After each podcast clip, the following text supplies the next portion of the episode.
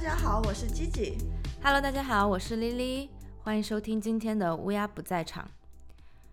今天我会为大家讲述一起国内的案件，同时这也是一起连环杀人案。不过在正式开始讲案子前，我想问一下你哈基，嗯，你印象中的连环杀人犯都有什么共同特点？就是你觉得他们都大概是哪一种类型的人？印象中的连环杀人犯感觉男性的偏多，嗯，是，然后嗯，如果说是那种虐待的话，很多都具有一些性虐的特征，我觉得，嗯，或者说是小时候受到的虐待，长大了就去虐待别人，感觉都是这样的一种模式。对你其实刚刚提到的几点都很符合连环杀人犯这个群体的特征。杀人犯中，男性占到绝大多数，女性的连环杀手非常少见。有美国的数据表明，在一八零零年到二零零四年间，已知的连环杀人犯中只有不到六分之一是女性，嗯并且女性杀手大多有自己的需求、倾向和诱因，以性为动机或者虐待为动机的非常的罕见。是哦，这样想起来好像确实非常少有女性连环杀手的形象。而我们今天的案子就是关于一位女性的连环杀手。嗯这起案件和我们熟悉的连环杀人犯的作案模式其实还挺不一样的。那我们就正式的来讲一下今天的这起案件吧。，好的。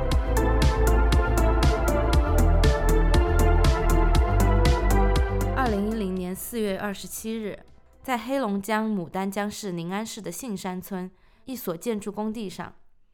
到了工人们吃饭午休的时间。然而，本应该给他们做饭的新来的伙夫刘老大却不见踪影。工人们来到刘老大的家，发现他家门也没有上锁，甚至家里的灯都还是亮着的，一点也不像是出远门的样子。于是，工人们就通知了刘老大的家人，家人随即报了警。然而，就在报警三天之后，四月二十九日，不仅刘老大没有任何的音讯，杏山村又有一名村民失踪，而失踪者正是当时报案的刘老大的弟弟刘老六。哦，刘老大和刘老六两个人呢都是独居，老大二十多年前便离了婚，而老六的妻子也在一个多月前也离开了他，选择了离家出走，外出打工。嗯，两个人都是单身汉的状态，而且是三天两个人就失踪了，是不是？对，因为杏山村其实是一个非常小的村嘛，嗯一个小山村里出现了连续的失踪，宁安市的刑警队很快就介入了其中，来到了杏山村参与调查。警方首先考虑说，这两个人是不是外出打工了？嗯，对呀、因为我们也知道东北的人口流失是非常严重的，是，因为经济和社会的多方面的原因，很多东北农村地区的人都会选择南下嗯外出打工，所以警方想到这个可能性也是非常可以理解的。没错。不过很快呢，警方就排除了这个可能，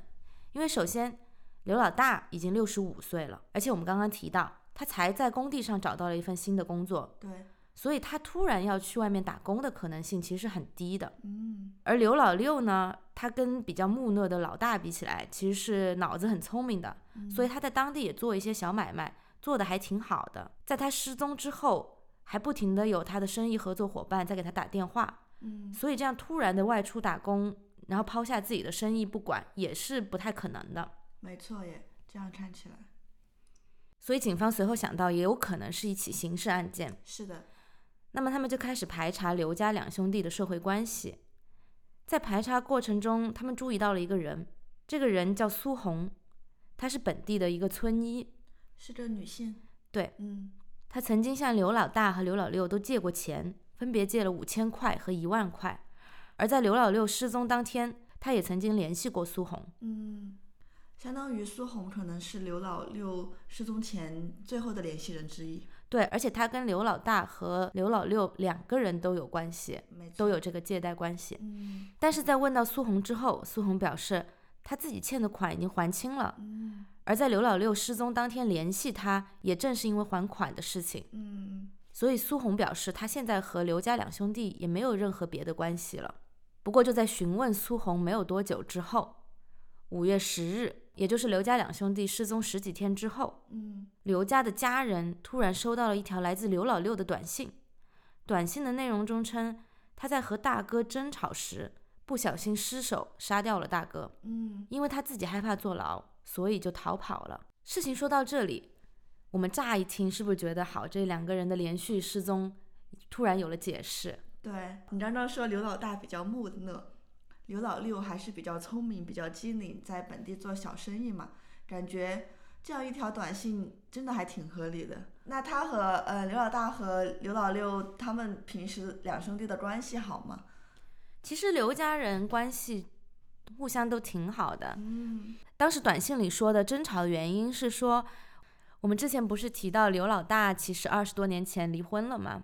嗯他的妻子当时带着他的儿子就去了外省打工，嗯之后便再也没有回来过。嗯而刘老六在短信里说，他是想要跟他大哥一起去找他的儿子，但是他的大哥不愿意，所以因此发生了争吵。我觉得听到这个短信的内容，我觉得这个理由就是具体的经过，然后动机和结果，感觉都挺蛮蛮圆的一个故事。是的，是的，所以警察首先也选择了采信短信中的内容，嗯他们来到了短信中所说的案发地点，也就是刘老六的家中，嗯但是在现场并没有找到任何的血迹或者痕迹，嗯而且他们甚至在刘老六家中发现了几千块钱，就放在柜子里，并没有哇带走。嗯，如果是你，对吧？我现在犯了罪要逃命，是。那我肯定很需要钱，对对，但那对个钱就放在家里，就是他没有拿走，这个也是很不合常理的。没错，而且是现金哎，我觉得如果说是要逃命的话，会非常需要现金这一类的东西。是的，是的，而且他当时在嗯短信里面说，他们争吵时失手杀了刘老大，那么肯定会有一些挣扎的或者争吵的痕迹的，以及血迹。是的，嗯，我觉得这样看来，事实是不不符合那个短信的内容的。对。而且在这条短信中，警方还发现了一个特别重要的疑点，嗯就是刘老六这个人呢，文化水平不高，嗯所以他平时跟别人发短信的时候，他只会用顿号，啊他用顿号代替所有的标点符号，嗯而且他平时在打字的时候错别字非常的多。嗯而这一条他发来的讲述自己杀人过程的短信，行文流畅，没有错别字，而且用到了句号、感叹号、哇哦，省略号等多种多样的标点符号， 那就不是感觉不是刘老六发的。就是跟刘老六本人平时发短信的风格非常不一样。哦，所以警方推断呢，刘老六很有可能已经遇害了，而就是发短信的人就是杀害他的人。嗯，这推测非常的有道理。所以警方又开始了在村里面新一轮的排查。嗯在这一轮排查中，警方还是把怀疑的焦点落到了苏红的身上。嗯，为什么呢？首先，警方不是一直在杏山村里面询问各种村民吗？嗯他们每一次询问完之后，都会收到这个假的刘老六发来的短信，而短信的内容往往跟他们当次询问的内容有关。啊，就是那个凶手他在警方每一次询问过后，就会假冒刘老六来发一条短给家人发一条短信对，企图消灭疑点，啊，意思就是说，那么这个发短信的人肯定在询问的人之中，嗯而且往往这个短信发送的时间都在警方询问苏红之后不久。哦，所以说警方才把怀疑的重点对象放在了苏红的身上。对，而且他又正好是跟这刘家两兄弟都有借贷关系嘛。是的，是的，而在一次排查中，警方来到了苏红的家里，问了一个十分关键的问题。嗯，警方问苏红：“你们家有菜窖吗？你你知道什么是菜窖吗是不是东北储存大白菜的地方？？”对对对，嗯一般都是就是很深在地下。嗯苏红就是很快的就马上否定说家里没有菜窖，嗯而且在回答这个问题的时候就显得很紧张。啊，但警察还是坚持进入了苏红的家中，来到了他家的后院，想要看一看苏红家是否真的没有菜窖。嗯而就在苏红家的后院，警方找到了一个被很多树枝挡住的一个菜窖的入口，十分的隐蔽。而当他们来到菜窖口的时候，便闻到了一股巨大的恶臭。嗯往菜窖里面一看呢，里面堆满了粪便和生活垃圾。警察于是便用工具开始在菜窖里面翻找。其实他们只翻找了一会儿，便看到了露出来的被单的一角。嗯随着这个被单呢，很快他们找到了一双属于人类的腿。嗯行政人员于是戴着防毒面具下到了菜窖底部，在这个菜窖底部呢，他们找到了两具男性的尸体。那就是失踪的刘家两兄弟喽。对，这两具尸体正是属于失踪的刘家两兄弟，嗯刘老六和刘老大。到这里，我们基本可以确定是苏红杀害了刘家两兄弟。相当于是苏红作为一个女性，她杀害了两位成年男性。是的，哦，那他是怎么做到这一点呢？而他杀人的动机又是什么呢？是啊，我们可以把时间往前倒一倒，来讲一下苏红杀害刘家两兄弟的动机。之前我们提到过，苏红曾经向刘家两兄弟都借过钱，而他借钱的原因呢，其实是要给他弟弟的孩子治病。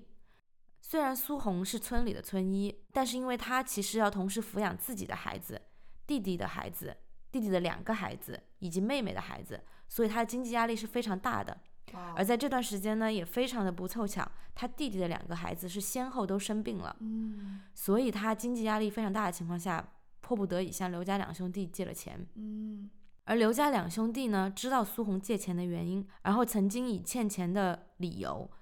多次上门找苏红，并且借着欠钱的理由多次分别强奸过苏红，啊，并且刘老大在强奸苏红时，还会使用肢体上的暴力，在苏红身体上留下了非常多的伤痕。天哪，而二零一零年四月二十七日这一天，苏红弟弟孩子们的病基本上都已经治好了。嗯而苏红这段时间以来，长期对刘家兄弟产生的怨恨和愤怒，是，就是他杀害刘家两兄弟的动机。嗯，那苏红她是怎么杀掉刘家两兄弟的呢？呃，我们之前提到苏红是村里的村医，嗯所以他可以接触到非常多的药物。嗯他杀害刘老大的那一天呢，是他让刘老大来他家，嗯他把安眠药当做是壮阳药，骗刘老大喝下，嗯 然后在刘老大熟睡的时候勒死了刘老大。啊，所以男男人好容易 被骗啊，就是壮阳药吃了就吃了。随后呢，他就把刘老大抛尸在了菜窖。嗯同样的，当刘老六来苏红家询问大哥的下落时，嗯他用了同样的方法嗯。将刘老六杀死。就是两个人都是把，都是把吃了安眠药，但都以为自己自己吃的是壮阳药。对， OK，所以二零一零年的这起由苏红犯下的双重谋杀案案情大概就是这样。嗯那我们节目开头的时候也说过，苏红她其实是一个女性连环杀手，所以她手上其实还有两起人命。哦，但是为了讲述这两起案件呢，我们还是从苏红的人生开始讲起。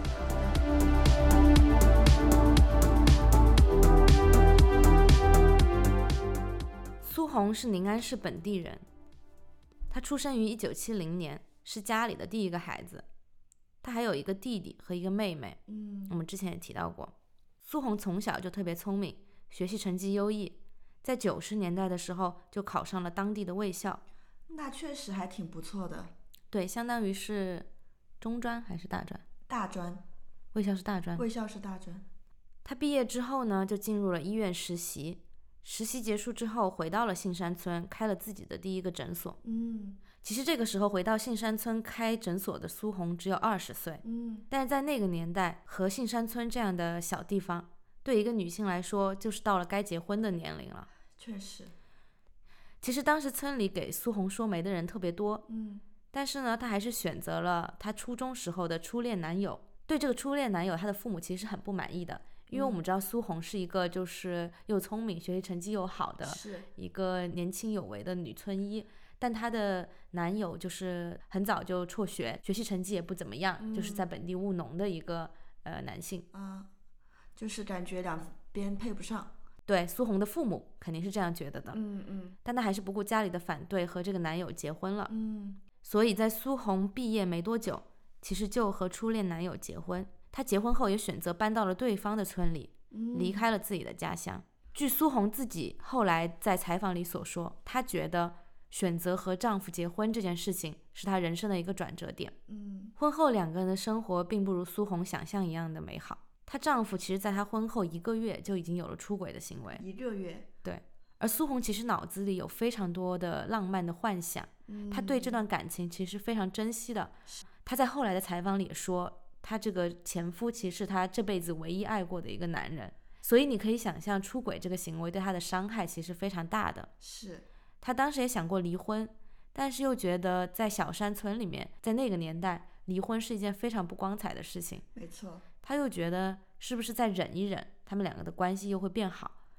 这也是当时那个年代非常多女性内心的想法吧，因为离婚后肯定会遭受非常多村里人的闲言蜚语，是的，然后他们肯定也对婚姻特别的重视。是的。而且其实他们婚后没多久就有了孩子，嗯，苏红又想着，也许有了孩子，孩子便能修复两个人之间的关系。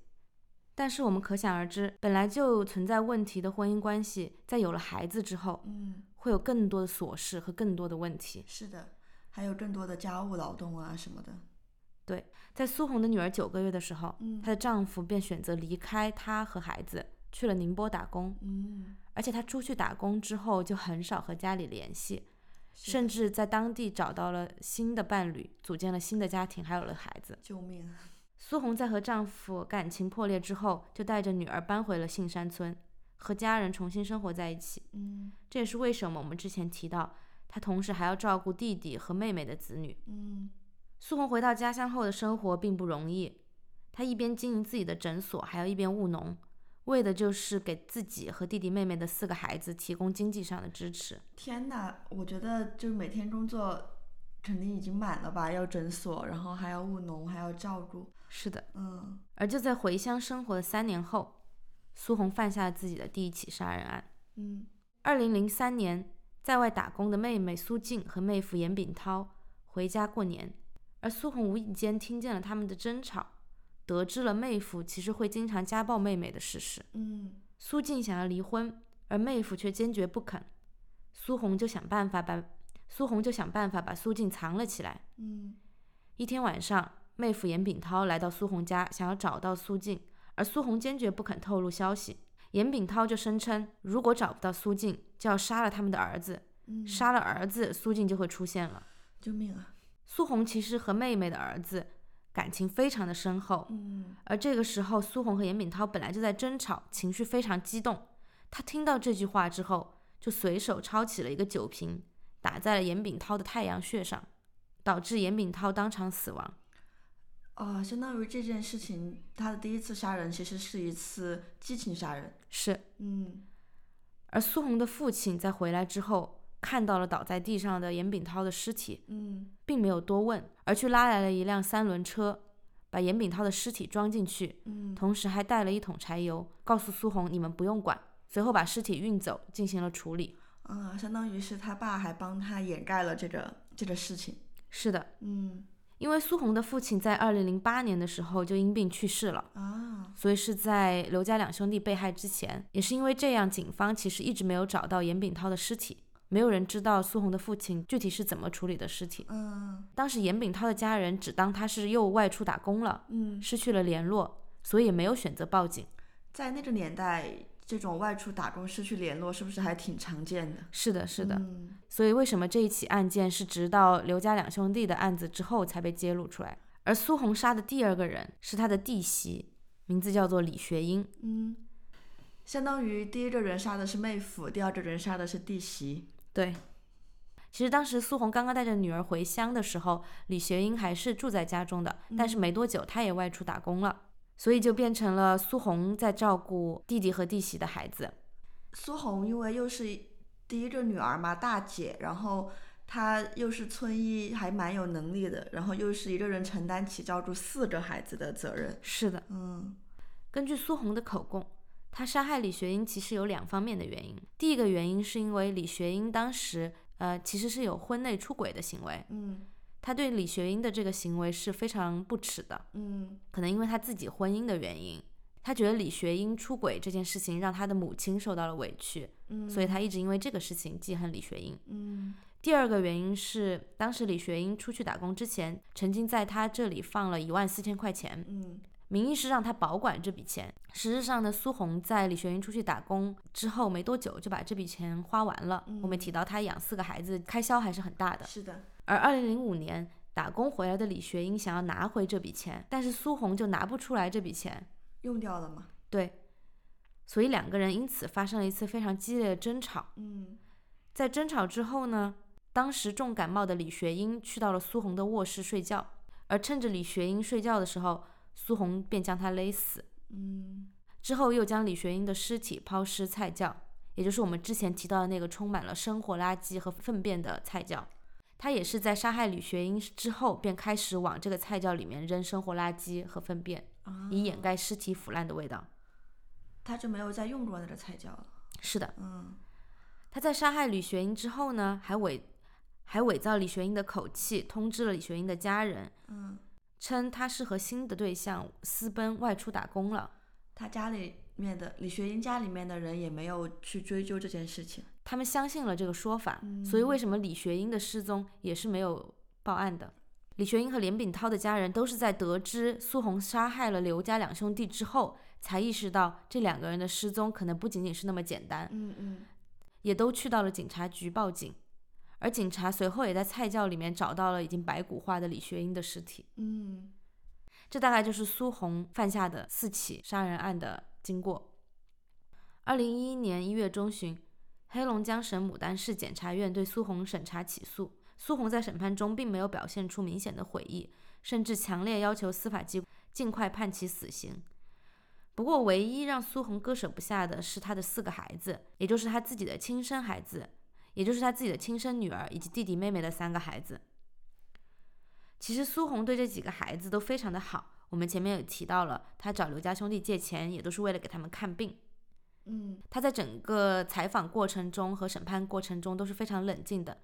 只有在提到这几个孩子的时候，她有掉下眼泪，就是情绪非常的激动。嗯，二零一二年二月十日上午，经最高院核准死刑后，苏红被依法执行死刑。嗯，我们的案件讲到这里，基本上就结束了。嗯，我还是想要跟你聊一下这个案子。是是，因为我觉得这个故事作为一个连环杀人犯的故事的话，还是挺特殊的。对，不过，我首先想问你一个嗯问题，就是从杀人动机上，苏红她自己在节目采访里，她说她觉得，因为她自己婚姻，所以她对不健康的关系特别的憎恨，嗯，她觉得这是她杀人的动机之一。呃，你觉得从这些故事里能看出这一点吗？嗯，我觉得首先我们说刘老大和刘老六的那两起命案吧，我觉得从这两起命案中是一个呃苏红被他们强奸并且实施暴力过后的，更像更像是苏红的一个反抗，或者对说是愤怒驱使下的这样的进行的一个呃谋杀的一个行为，但是他杀他的弟媳和杀他的妹夫，呃，我觉得还是能够感觉到他的动机是憎恨出轨的一个行为，或者说是，嗯，不健康的婚对姻关系，对对，还是你怎么你怎么看？嗯，首先这一点就是我觉得它和别的连环杀人案有点不一样的地方，因为我们大部分知道的连环杀手，他们在作案模式上都有一个一致性和嗯统一性，对，就比如说对，他们选择的对象啊，他们作案的手法嗯，都是有一个固定模式的。是的，但是苏红，你看他第一起案子是类似激情杀人，就第二起案子，感嗯觉，像是一个算是一个主动选择谋杀的过程。对对然后后面两起，甚至是算是精心策划过的谋杀案，是，是就是，嗯，他对象的选择也很不一样。没就比错如说，他杀的人里面三个是男性，一个是女性，嗯，还有我们知道的连环杀人案里面，大部分还是不会从身边的人下手。对，为什么连环杀人犯难抓？也是因为他们目标都是很随机的，都是选择和自己没有什么社会关系的人。嗯所以才需要通过一些犯罪侧写来锁定目标嘛，嗯因为你没有办法从社会关系去排查。嗯嗯，但是苏红她选择的对象都是都和自己关系很近，嗯。刘老大和刘老六算是比较远的关系了，嗯，但她的弟媳和妹夫算是跟她很亲近的呃人了，嗯嗯所以我觉得她自己说她自己是因为憎恨嗯不健康的关系而杀人这一点，也不是能体现在她每一起犯下的案子里的。嗯，不能对，但他确实肯定内心是有这种憎恨的，嗯，嗯，对，嗯然后不然我觉得。你说第一起他激情杀人嘛？我觉得他对这种不健康的关系的憎恨，更多的是体现在他杀他弟媳的那一起案件上。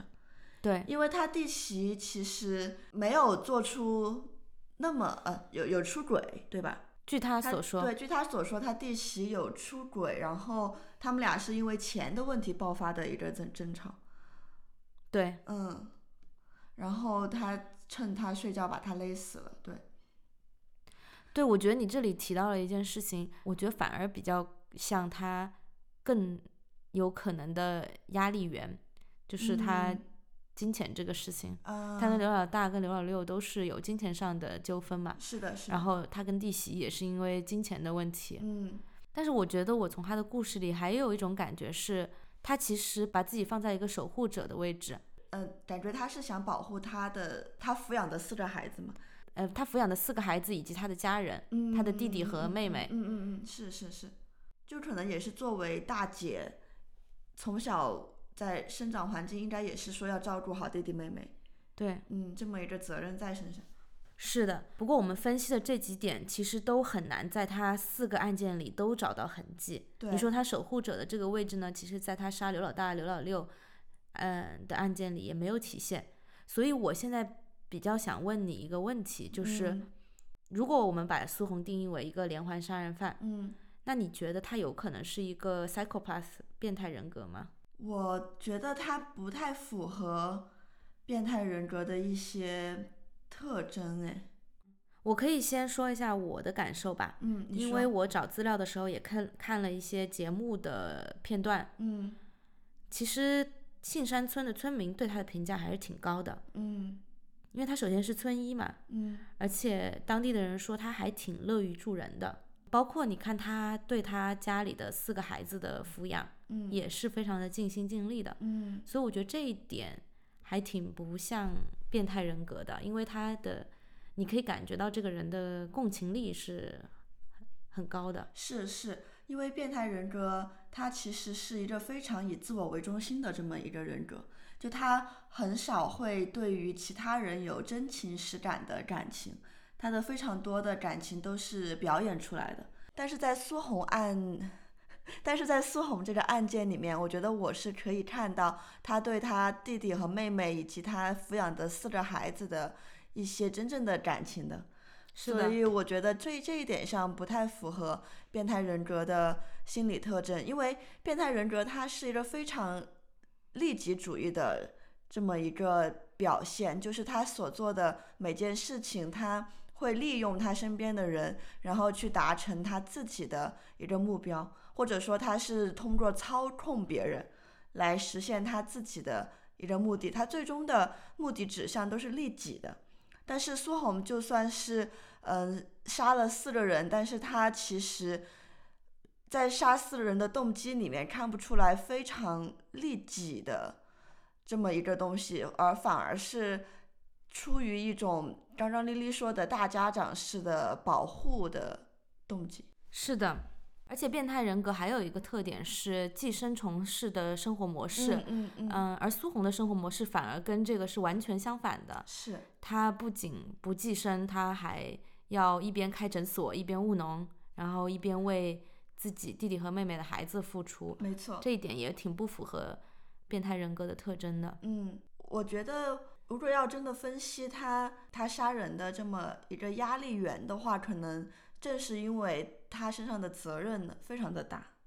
对，然后金钱作为一个主要的压力来源，并且又是因为被丈夫抛弃，对于一种不幸的关系的憎恨。是的，还有可能是他其实，在第一次杀人之后，并没有受到惩罚，对，而且甚至可以说是获得了一些家里人的帮助吧。嗯嗯嗯，那在我们两个这里，我们可以先给他呃排除这种因为变态人格而杀人的可能性。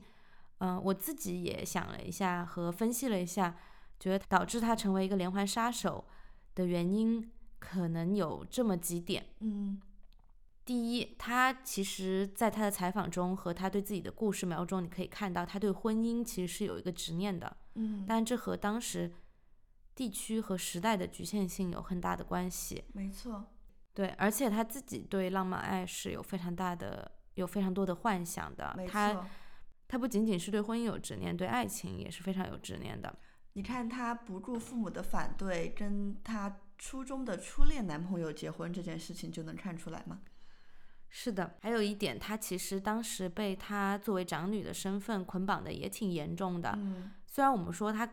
可能是出于情感主动的选择了要照顾这四个孩子，嗯，我相信在这些付出之后，肯定也有一部分是她觉得自己身上的一些责任，就是所谓的作为长姐、作为长辈、作为家里的女儿的这种责任，是这个对她来说也是一种压力的来源，没错，包括这种。除了情感上的压力，也给她带来了非常实际的经济上的压力，嗯，这使得她的生活其实是长期处于一个高压的状态里的。没错，说回到他杀刘老大和刘老六这个案子里，这个这个其实是一个算是属于女性独有的处境。他跟刘刘家兄弟借钱被强暴这件事情，他没有选择报警。首先，可能他当时在那个环境里，他的法律知识是比较少的，他没有觉得说报警可以解决这件事。嗯他没有报警是因为他不想要村里的人知道这个事情，嗯，他对被强暴这个事情是有带着羞耻的。肯定的，虽然这个事情并不是他的问题，嗯但他还是会觉得非常的有羞耻感，嗯所以他没有选择报警。但是话说回来，他当时就算选择了报警，也不一定能够得到非常正向的结果，因为我们知道强奸这种案件很特殊，因为它很难定罪，对，它发生在一个非常私密的环境里，嗯是一个很难取证、很难定罪的案件类型。世界范围内强奸案的立案率和定罪率都是很低的，嗯嗯，所以他被刘家兄弟强暴这个事情，让他不仅陷入了经济，也陷入了嗯另一重困境。嗯所以这这个时候，他的生活是一个多重困境的一个情况。没错。就说到张张丽丽说到世界范围内强奸案的定罪率都很低，我之前有去呃了解了一下。如果说就之前黑箱的那个纪录片，你看过没？就没是有日本嗯关于强奸案的一个纪录片，然后。嗯，他们它里面是讲，如果你强奸案是需要定罪的话，你当时是需要在医院里面去取证的。就你在强奸发生过后，就直接得去医院，先得报警，然后要先报警并且立案，然后再去医院做取证，并且会在整个立案的过程中接到嗯非常多轮的问询。然后会让你重演非常多次的强奸的那个画面，所以对于被强奸者来说是非常难以承受的一个精神的压力。嗯呃很多世界的范围内的强奸案没有定罪，或者说大家不选择报警，也有这方面的原因。是的，嗯我们最近其实也在世界范围内看到了好几起这种，嗯，受害者的家属对性犯罪者采取暴力手段实施报复的案件。嗯这个跟强奸案的定罪难、立案难以及呃量刑的争议也有关系。是的，就是日本的那个无头尸案，是不是也是属于这一类？嗯，日本的无头尸案，目前我们可以得到的消息也是由一起强奸案引发的，对，但是这个案件具体的。具体的细节我们还目前不得而知。嗯前段时间在瑞典也有一起案件，是几个青少年他们联合起来吊死了一个对其中一个女孩实施过性侵的呃性犯罪者的事情，嗯所以类似的案件还是挺多的。那最后一点，我觉得在我看来，嗯，话说回苏红杀人的动机哈，我们知道很多连环杀人犯他犯案的嗯动机都有获得控制、获得掌控。是的，因为夺去一个人的生命是对一个生命体最高的一种掌控，嗯嗯所以也有一种可能是苏红她通过杀人，通过杀掉给她带来压力、带来麻烦的人，嗯嗯。来获得对自己失控人生的一种掌控。对，我觉得我非常认同你的观点，因为苏红她自己声称是她结婚过后，她的人生产生了重要的转折嘛，是不是因为也是她结婚后，她的婚姻并没有达到她预期的那种美满的状态，从那一刻开始，她就觉得失控，是 的，嗯，而且并且后期，呃，因为我们刚才提到的各种各种的生活压力的来源，也使他就我我自己是不能想象一个我又要工作，还要务农，还要照顾四个孩子的这么一个状态，我觉得我肯定早就疯了。 对，是的，是。然后，所以我觉得整苏红的整个精神状态肯定是不稳定的，对，肯定是不稳定的。然后再加上一些嗯争吵，一些呃压力，或者说被强奸来所带来的创伤，他这种失控感是非常的强烈的。然后就像张张丽丽说，她选择杀人可能也是想要对自己失控人生的重新掌控的这么一种动机。但是我们也只是在这里，我们俩在这里进行分析。是的，因为嗯其实关于苏红案的资料还是蛮少的。嗯如果大家去网上搜的话，也有一些来源是有出入的。嗯呃，我呢是参考的是一个嗯山东卫视的节目里面的信息，呃里面有采访到了一些警察和苏红本人，所以我我还是以这个节目为准，因为这嗯个可信度是最高的。嗯我们在 show notes 里其实也有写到，关于女性杀手的报道和呈现都是带着猎奇的色彩的，也很多时候会有基于性别和外形的遐想。我们讲述女性杀手的案件，并不是因为我们想要为他们证明，或者说我们认为女性杀手就是比男性杀手好的，因为不管怎么说，夺去一个人的生命是一个非常非常严重的犯罪。但是我们希望从一个女性的视角，从一个不厌女的视角来讲述这些案件，嗯也许能通过我们的视角看到这些女性犯罪故事更客观、更真实的面貌。是的，呃，对我们想要做我们节目的初衷，也是因为在非常多案件的报道里面，女性总是以受害者的形象出现在大家的面前。我们想要还原一些呃女性在暴力犯罪里面，无论是以受害者的身份，还是以犯罪者的身份，她们更多的背景和更多的成因。同时，我们也想表达我们的一个观点：性别暴力和性别不平等不仅会成为女性被害的原因，也会成为女性犯罪的原因。没错，它是在一个结构不平等的社会里，暴力产生的重要原因之一。嗯。不管这个犯罪者是男性还是女性。嗯，那我们这期的节目就录到这里，我们今后也会给大家带来更多的案件，拜拜。拜拜。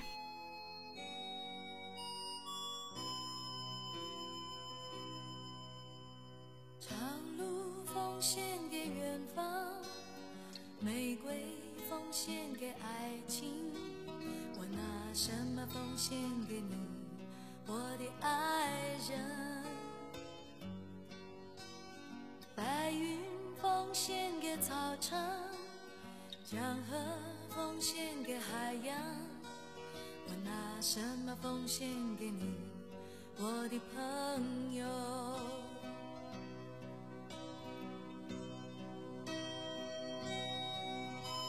我拿什么奉献给你？我不停地问，我不停地找，不停地想。